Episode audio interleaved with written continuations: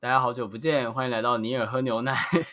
前面还敢自己这样讲，已经久到就是已经没有人会来询问说什么时候更新。对，以前就是朋友都会来问说，嗯，怎么都没有更新？现在已经就是懒得问了。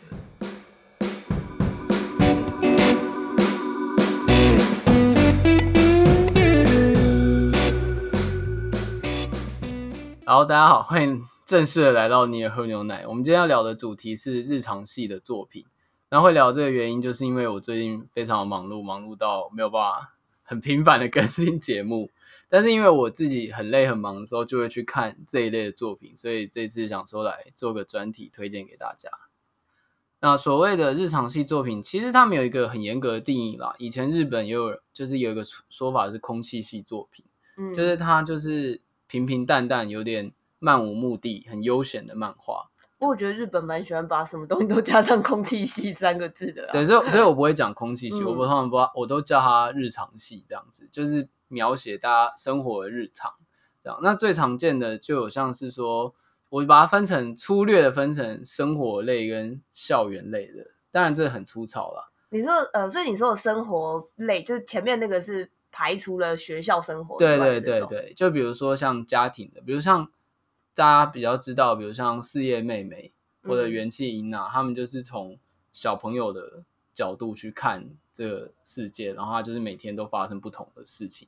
有个平缓的日常进展。但如果这一类要追溯起来的话，像是蜡笔小新或樱桃小丸子，嗯，其实也可以算是就是很有名的日常系。所以比较像是由一家人当做主题的感觉吧，这个家庭发生一件事，然后或是这个家庭以外的周遭的事情这样。对，通常比较大众是这样，但也有一些是，比如说以职场打工之类的，比如像迷糊餐厅之类的这种，就是它已经不是，虽然它很像校园类，就是一个团团小团体，然后发生各种事情，嗯、但它可能就是比如说职场啊、大学之类的也有了。对，呃，我觉得我我也有看过一些是以公司的。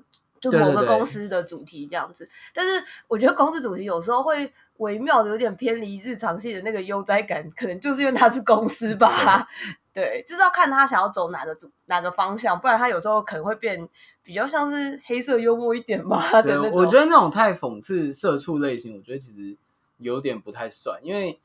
就如果是以公司或打工职场为背景的日常系，通常都会。回避掉一般公司很血汗、很痛苦的部分，他就会着重在角色们互相就是互相玩闹，或者是他们有一点点小小情小爱的进展的那种过程。嗯，我觉得其实反而会变变没有那么真的那么写实吧。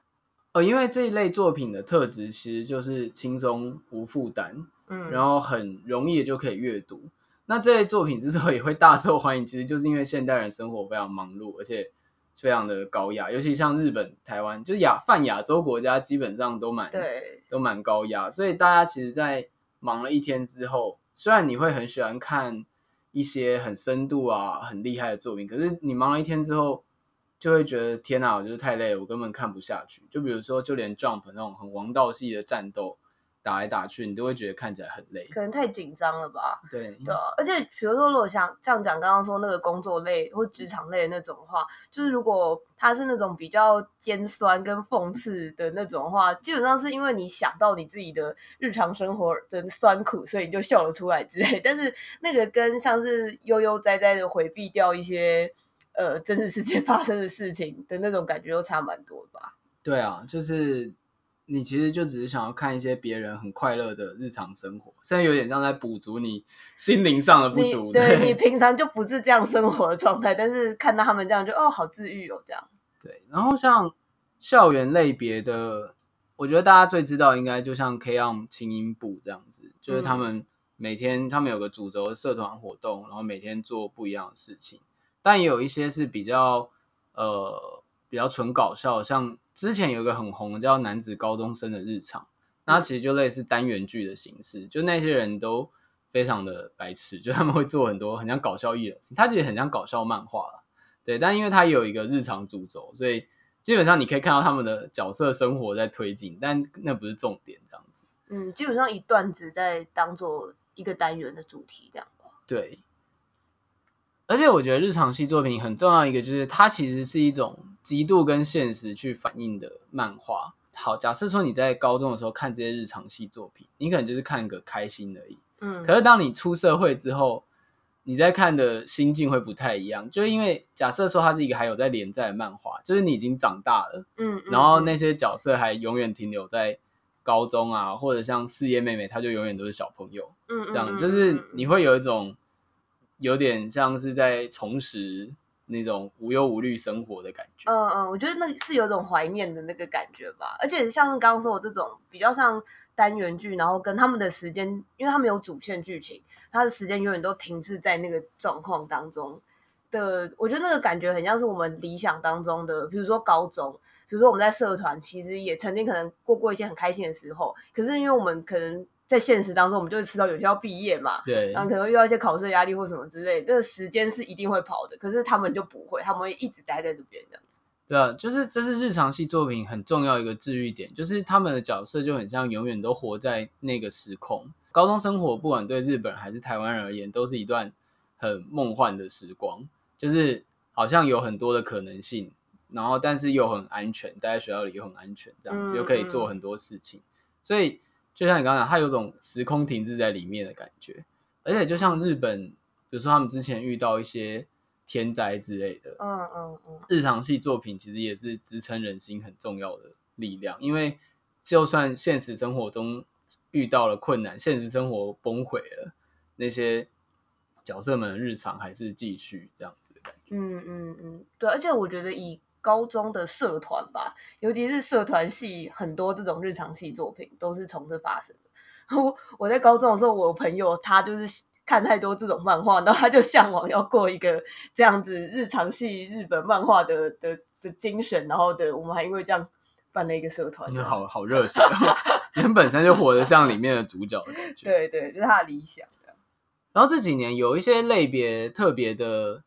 突出，像以前比如说就是以家庭生活或校园恋爱剧为主的，但这几年像有一些组合就是少女乘以兴趣。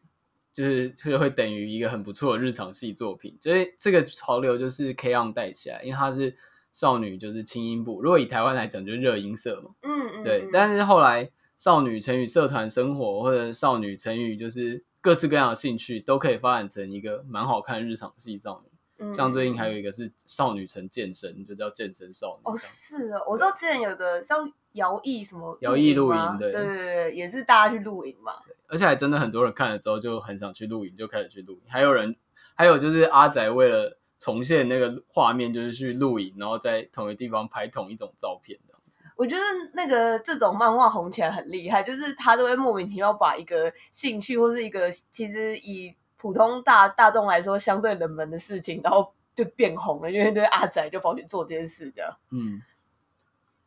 而且虽然说他们都是一个看起来好像每天。都在可以发生各种事情，很自由的漫画，但其实很多还是会有一些主线。像我自己之前这一部之前也非常红，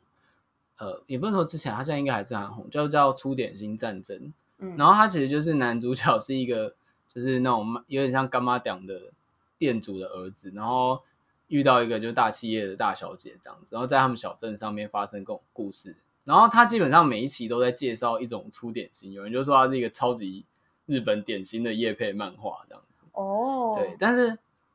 但是他其实还是有一个主线在推进，包括男女主角之间的感情啊，还有就是比如说他到底要不要继承他们那个干妈讲的家业，他其实是有个隐性的主线，有缓慢的在进展的，只是大家看的时候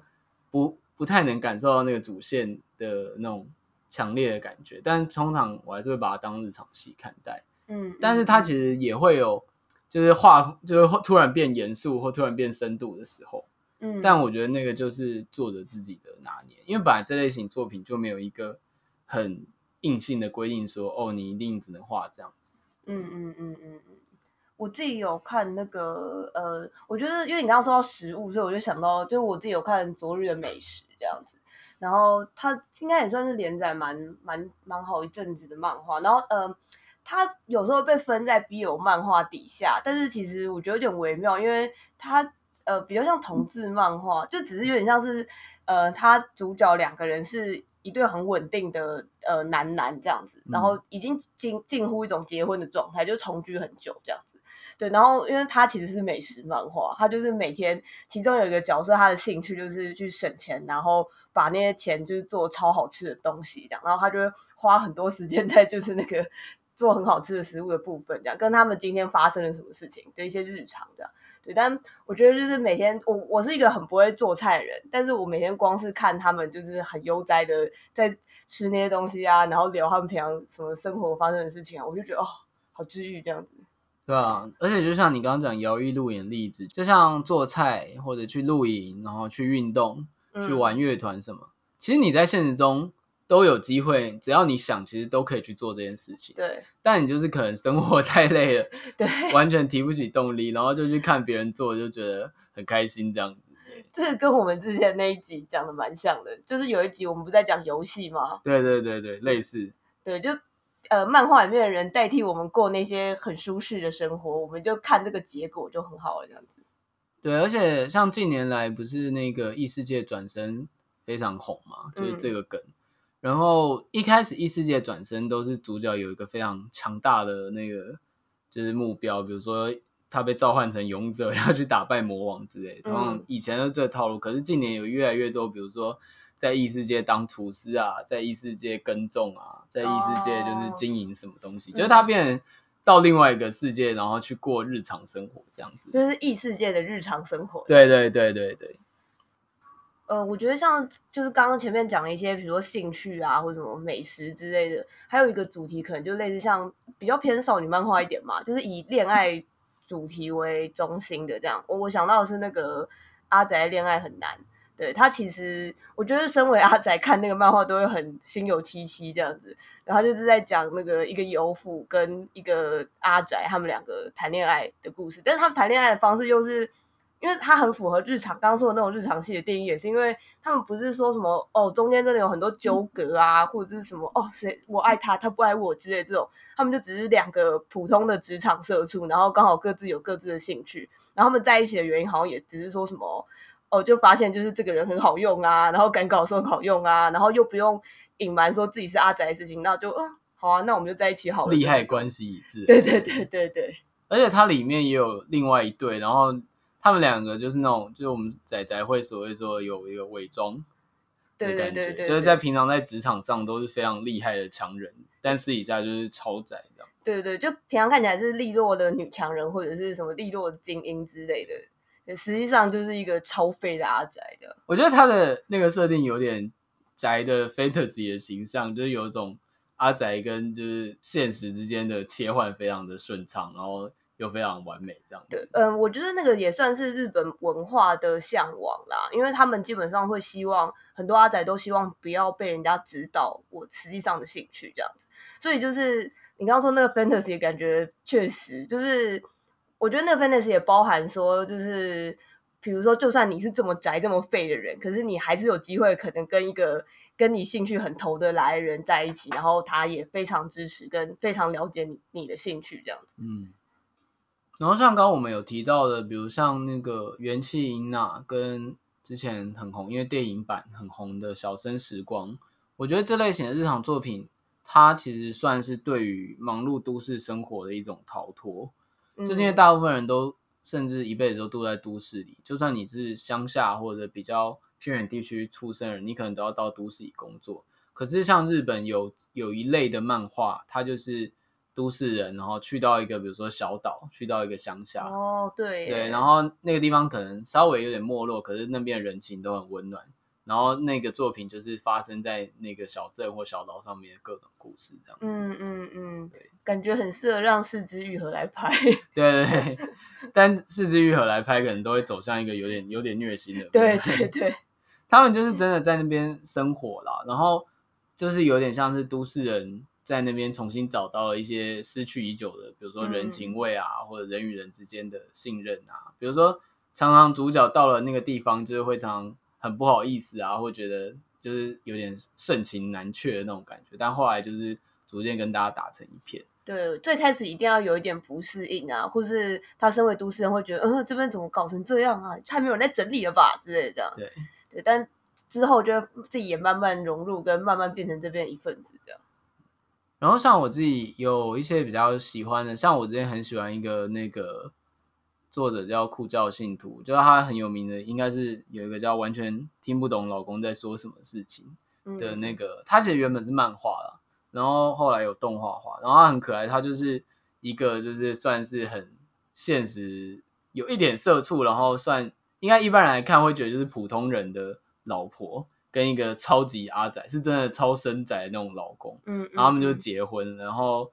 就是一开始他们也觉得，他就会想，他老婆有时候就会想说，我怎么会跟这种人结婚 这样子？对，但是就是它里面有超多仔仔才懂的梗，而且就是真的是很像是那种就是阿仔跟一般人圈外人相处起来会有的，但是他们彼此之间又又蛮信任，然后发生各种。就是可爱的小故事这样子。嗯嗯，我觉得像这种里面的冲突或是什么，通常都只是一个很像调味料的点缀而已，它不会让这些问题就是，比如说夫妻吵架，然后就是一发不可收拾啊之类，基本上是不会这样啊。就是通常在那个故事那那一集的结尾，差不多就可以有一个完善的收尾这样子。对，而且蛮特别是说，因为。如果你看很多日本的作品，当然恋爱或者是就是我们刚刚讲的恋爱是一个很重要的主题，嗯，然后通常故事都只到在一起而已。可是我觉得近年有越来越多会去画在一起之后或者婚后之后的生活的作品出现，就有点像是因为不知道为什么大家对以前可能对于觉得结婚就是一个终点这样子，但就没有人会去描绘后面的故事。然后像那个。像你刚刚讲的昨日的美食，他们在一起之后，然后还有我刚刚讲的完全听不懂老公在说什么事，嗯嗯 嗯，名字很长，他真的就叫这个名字。对，他们就是描述他们的就是夫妻的生活，但是也可以把它画的非常有趣。嗯，哦，我之前还有看一个有一点微妙的，算百合漫的，叫做伸展运动这样子。嗯，对，然后呃，只是很可惜，他后来被腰斩这样子。我觉得他也很符合刚刚说的那种，就是。嗯，他也不能说是恋爱啦，因为他就是两个女生，然后他们就住在一起这样子，就是室友的。对对对，很久没遇到的朋友这样子。对，然后嗯、呃，可是我觉得很有趣的，就是他有一个很奇怪的梗，就是因为他叫伸展运动，就是其中有一个角色他很喜欢做伸展运动，所以他在这一个漫画当中，因为还是短篇短篇，他几乎每一个单元里面都会教。观众一个是一种伸展运动这样子，他就是也是刚讲少女成兴趣的那个类型。呃，有一点，可是他们年纪比较大一点，他们好像应该都是上班族。哦，对对对，对对对，所以就也是一些同居的时候会发生的一些好笑又温馨，然后治愈的事情这样子。那身为一个读者，其实我觉得日常系作品的完结往往都是最痛苦的，就是它比起。就是某一部王道漫画，或者是某一个剧情很深刻的漫画的完结，会带给我的冲击更大。嗯嗯嗯嗯，因为就是日常系作品通常都是一个很开放式的故事架构，就角色们每天都可以去做任何事情，而且虽然它是设定在现实世界，可它基本上没有什么时间感。嗯，就好像每天都可以做不同的事情，甚至你如果去把一些日常系作品的时间浓缩起来，你就会发现它不太合理，就是。比如说三百六十五天，他们做了超远超过呃那个时间轴的事情，这样子。对对对，所以呃，就连之前，因为我刚刚不是有讲到那个，就是完全听不懂老公在说什么的事情嘛，嗯、就他不是一个阿仔嘛，他在那个老公在里面就有讲过，就是说日常作品的完结对他人就很像是说，就是里面的角色的日常还是会永远继续下去，可他再也看不到了这样子。哦，嗯，对，因为通常就是。日常作品就算它被完结，通常都是因为它人气低，然后迈向腰斩或做一个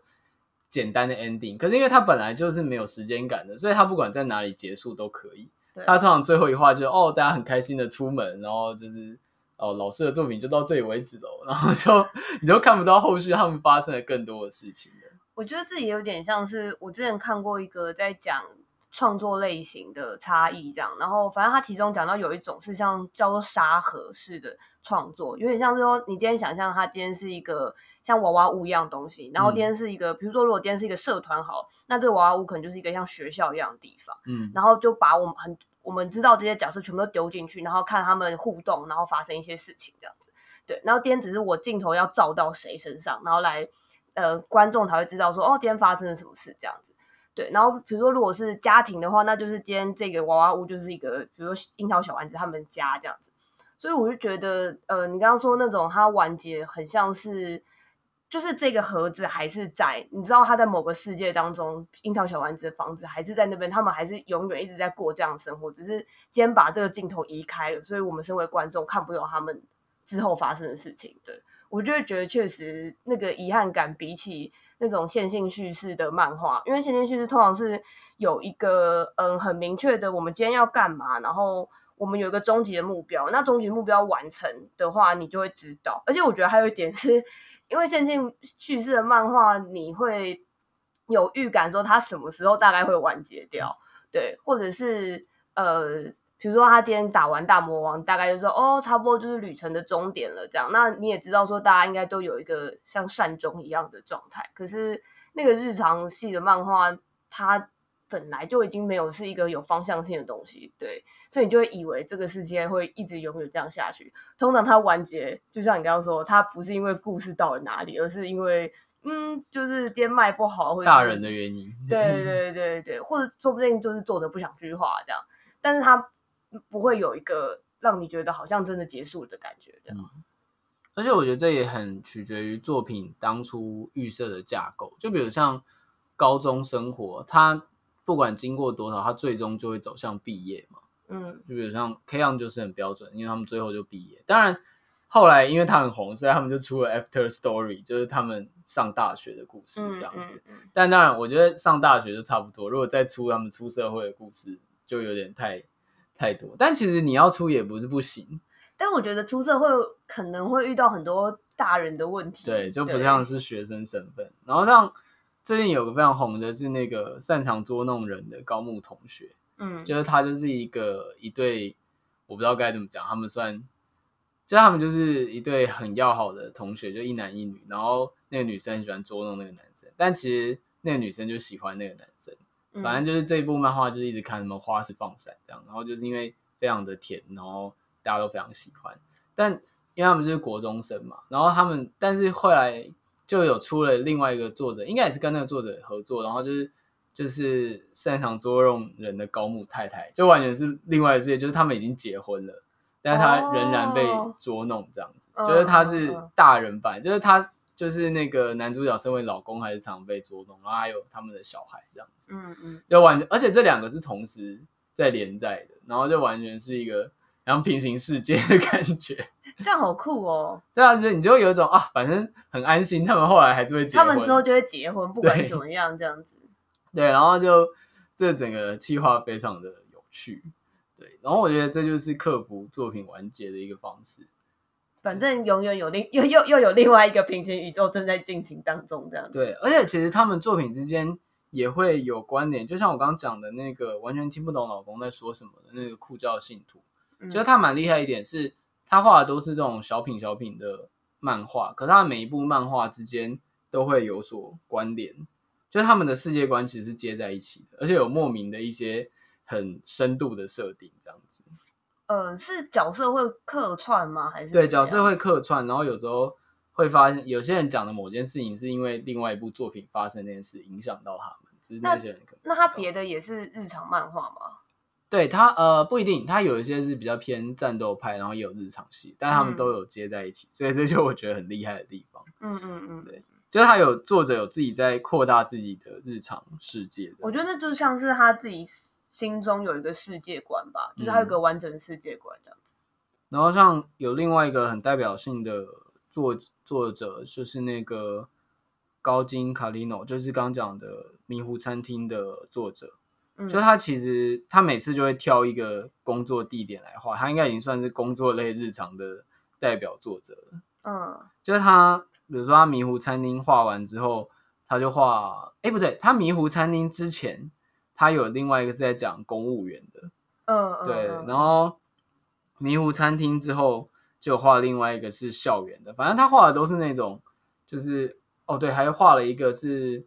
就是声优的。嗯，就他就是职业型日常作品的代表作者，然后虽然每一部的完结大家都会觉得啊、哦、看不到，但因为他很快就会开另外一个新坑，所以大家就是不太会难过这样。嗯嗯，而且我觉得难过应该一部分也跟那个漫画连载的时间有关吧。如果它真的很久的话，嗯、就是会特别让人觉得不舍这样子。对啊，大家都希望就是作品画到作者死掉为止。作者很辛苦哎、欸，天哪！作者过过自己的日常都很辛苦，还要一直在努力画这种东西。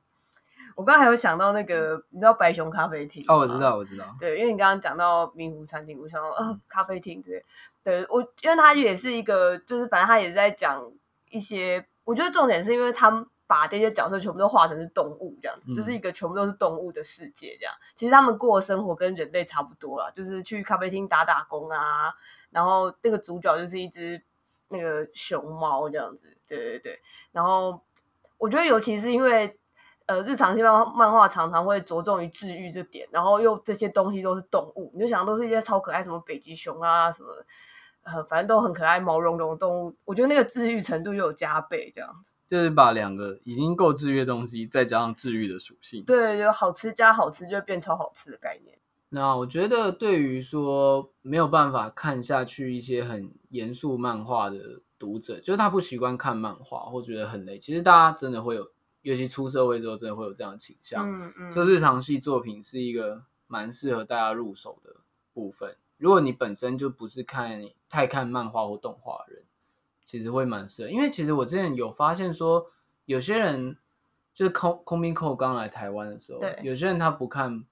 一般的漫画就是我们熟知的一些出版社，但是他会去看 Comico 的漫画，或者现在也有很多网络上就推特上有日本作者自己画的那种，也算是日常漫画，然后就会有人把它翻成中文。对对对，我觉得应该也是篇幅比较短小吧。对啊，对哦，我自己的话是都会在通勤的时候看，对，因为我觉得，因为我其实没有那么常看漫画，原因也是因为常常就是那种大长篇。就我知道说这个漫画已经连载很很几十集了，我就会懒得从第一集开始看这样。嗯、但是我很喜欢，就是工作完以后，就是坐捷运回家那个过程中，就可以随便看几篇这种日常新闻，我就觉得哦，心情好好这样子。对，而且像以前的，比如像蜡笔小新或樱桃小丸子这种，就是你只要知道角色设定，基本上打开哪一集都没差。对，对对，因为它本来就没有一个固定的时间序。像我们刚刚举的一些例作品，它其实还是有故事发展的，比如像四叶妹妹，她其实大家角色是有在成长的。但是有蛮多就是单元剧类的，你就是打开哪一集你都可以很开心的看完。就因为你就是大概知道有哪几个角色，以后你不管在什么时候看都不会影响到那个你的理解这样子。总之就是这类型的作品，它应该还是会有不断诞生出来啦。但是我觉得近年其实有增多的趋势，是因为大家生活太苦闷了嘛。嗯，而且因为这样的作品相对来说制作上比较容易吧，比起就是那种。很严肃啊，或者是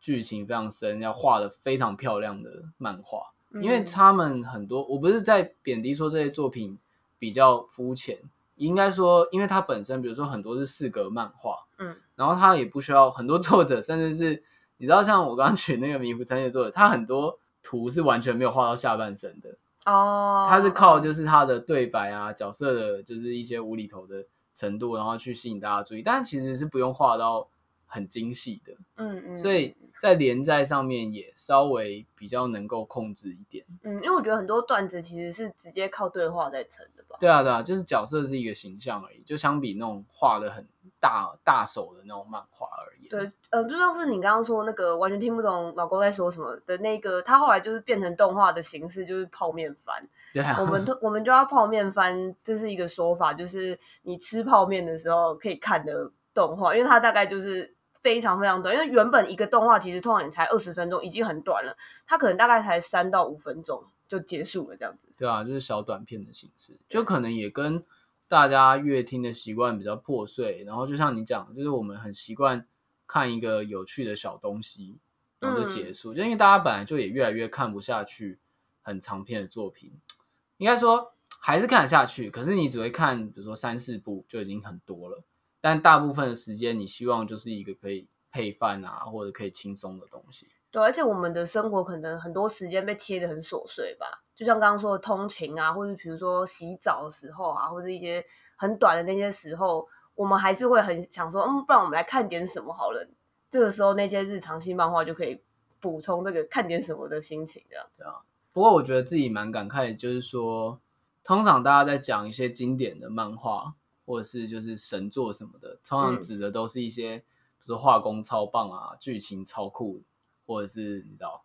就是那种很王道系的那种漫画。嗯，可是其实我觉得大部分填满大家时间的都是这些日常系作品。对，我也觉得。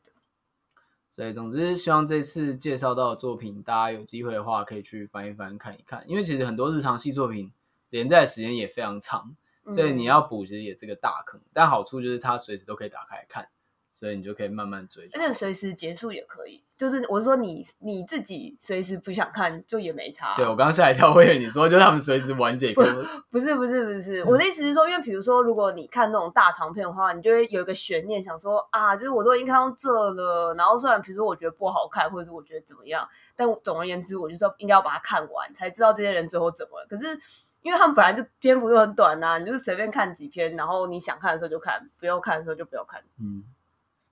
好，今天的节目就到这边结束了。如果你喜欢尼尔喝牛奶的话，欢迎在 Spotify，然后还有 Apple Podcast，还有 First Story 这个台湾自产的 Podcast 平台都可以听到我们的 Podcast。那如果你喜欢我们的广播的话，可以在 Apple 的 Podcast 给我们五颗星的评价，